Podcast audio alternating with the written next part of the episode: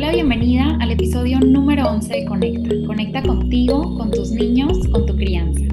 Yo soy Ani Elizondo, soy educadora con maestría en psicología neuroeducativa y mamá de dos niños. Tengo más de 10 años de experiencia en el mundo de la educación y hoy estoy aquí para hablarte sobre el gran impacto que tienen las palabras en el cerebro y cómo lo que decimos se puede convertir en nuestra realidad o en la realidad de nuestros niños.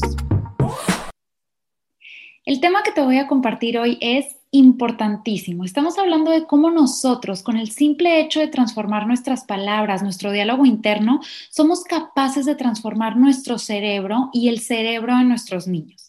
De verdad que es algo que a veces hasta nos puede costar trabajo de dimensionar porque es algo impresionante. Y bueno, para los que me conocen o los que me han escuchado antes, sabrán que Daniel Siegel es mi referencia favorita en temas de neurociencias. Y él mismo dice que las experiencias son capaces de moldear nuestro cerebro incluso a nivel estructural, porque las palabras tienen un poder impresionante en nuestro cerebro. Marian Rojas Estapé también tiene una frase que me encanta que dice, nos convertimos en lo que pensamos, porque realmente es así, porque la mente no tiene ojos, entonces ve como realidad todo lo que nosotros le contamos. Lo que le repetimos a nuestro cerebro es lo que se va a creer y lo que le decimos a nuestros niños es lo que se van a creer también. Nuestros niños que son chiquititos, que nacieron hace apenas dos, tres, seis años, están empezando a conocerse, están empezando a conocer y a entender el mundo que los rodea y quiénes son ellos en este mundo, qué lugar ocupan en el mundo. Y claro que lo que nosotros les decimos va a influir en esa definición que están haciendo de todo esto que están conociendo, incluso de ellos mismos. Porque nuestra voz externa se convierte en su voz interna. Los niños se hablan a ellos mismos para adentro de la misma manera en la que nosotros les hablamos desde afuera. No sé si te ha pasado que tu hijo empiece a educar a sus juguetes igual que como lo educas tú, o que empiece a usar tus mismitas palabras. David de repente dice palabras que yo digo, bueno, ¿y de dónde sacó eso? Y al ratito me doy cuenta que es una palabra que yo también digo, porque verdaderamente interiorizan el diálogo que aprenden de nosotros y lo replican para ellos mismos. Y esta es una frase de verdad que importantísima, la voy a repetir, nuestra voz externa se convierte en su voz interna. Y bueno, ¿por qué pasa esto? Según las neurociencias, esto pasa por supervivencia. El ser humano es un ser social que sobrevive en manada, que copia lo que hace el líder para pertenecer y para poder sobrevivir también. Nosotros copiamos, imitamos, nos guiamos por los otros prácticamente desde que nacemos. Y bueno, aquí hay un punto importante, porque si nos ponemos a pensar en los primeros seres humanos que nos heredaron esta naturaleza social y de imitar al otro, pues también nos heredaron algo que se llama el sesgo de la negatividad. Porque para sobrevivir, pues claro, había que imitar al líder y había que estar en manada, pero también había que ser un poquito negativos. Y bueno, para explicarte esto, quiero que por un momento te imagines a esos primeros seres humanos. Imagínate cómo vivían en cuevas, imagínate cómo vivían abajo de un árbol, imagínate cómo el líder del grupo los organizaba, imagínate a las mujeres que en grupo se ponían todas juntas a educar a los niños y pues también imagínate esos hombres que se iban a la casa a conseguir el alimento, a traerlo, etc. Y ahora, imagínate a esos primeros seres humanos en la noche, en completa oscuridad. Y de repente escuchan un ruido extraño. Y bueno, habrá unos que van a pensar que ese ruido extraño pues es el viento. Y esos que piensen que es el viento, pues ahí se van a quedar acostados muy cómodamente. Pero los que piensen que ese ruido extraño es un animal salvaje, van a pararse y van a correr y van a buscar la manera de protegerse. Y ahora imagínate, si ese ruido era un animal salvaje, ¿quién iba a sobrevivir?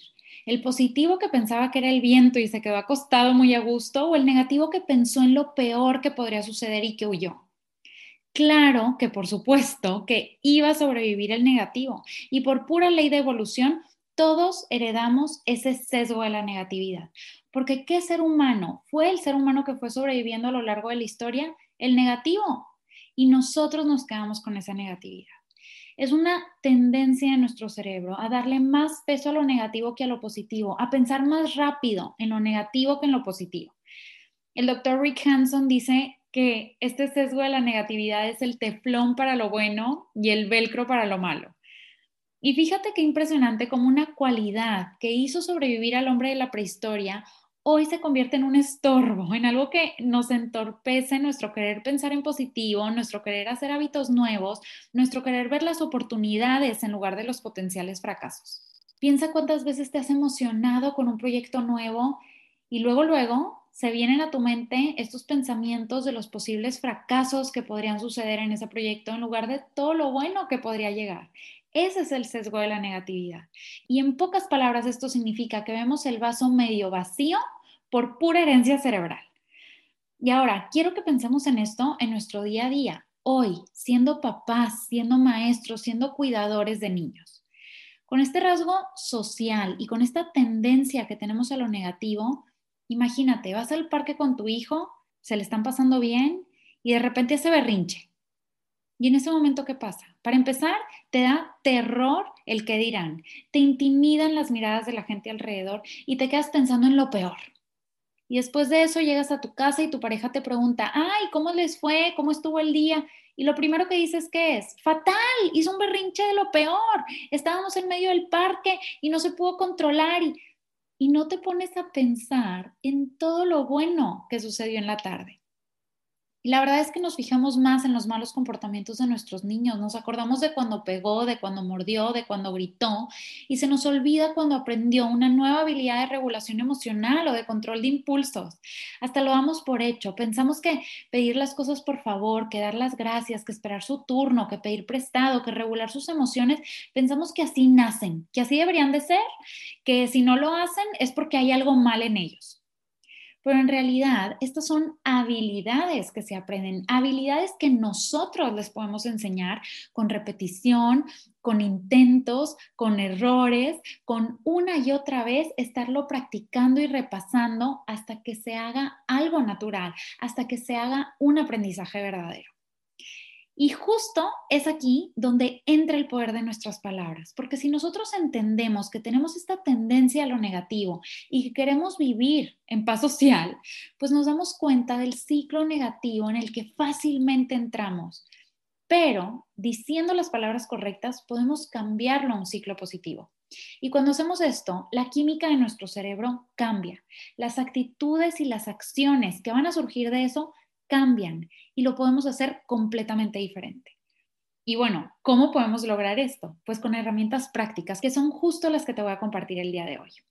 Y como siempre les digo, ¿por dónde tenemos que empezar? Por nosotros, que somos ese primer escalón, que nuestro ejemplo mueve montañas, que lo que no tenemos no lo podemos dar, pues empezamos desde nosotros. ¿Qué nos podemos decir a nosotros para entrar en un ciclo positivo y no quedarnos en esa automatización cerebral negativa?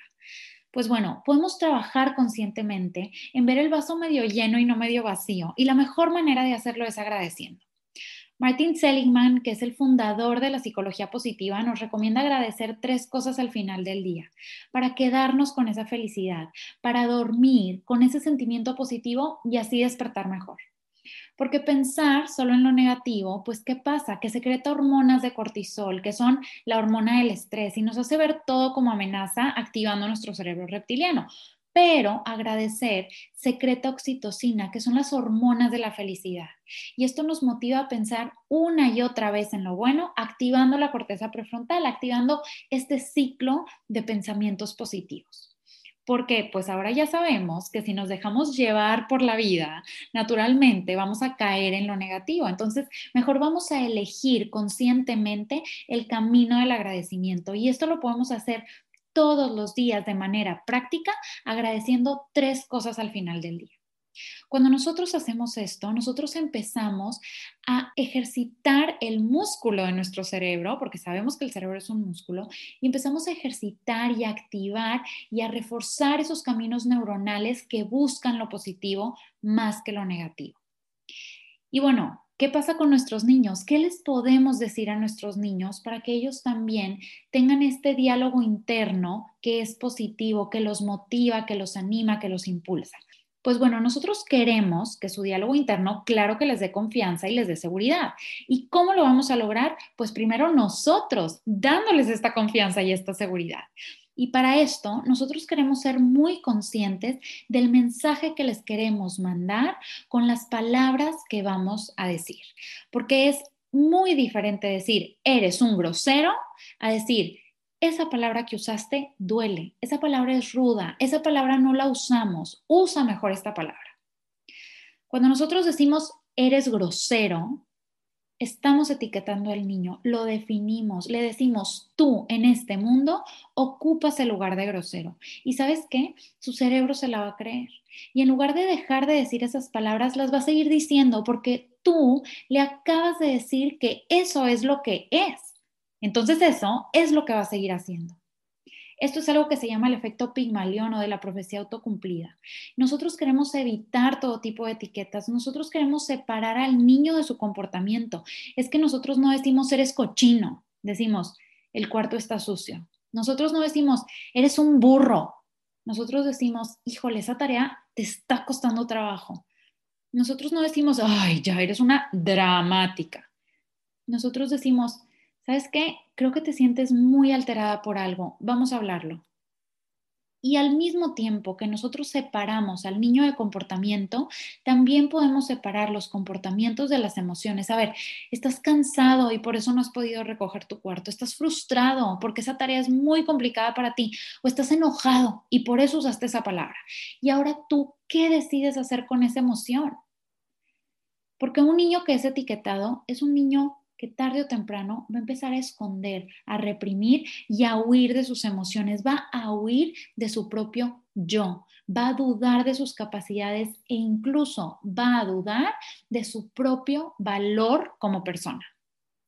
Pero un niño que recibe validación emocional es un niño que entiende que las emociones son válidas, que las emociones se sienten, que las emociones se pueden nombrar y que se pueden regular.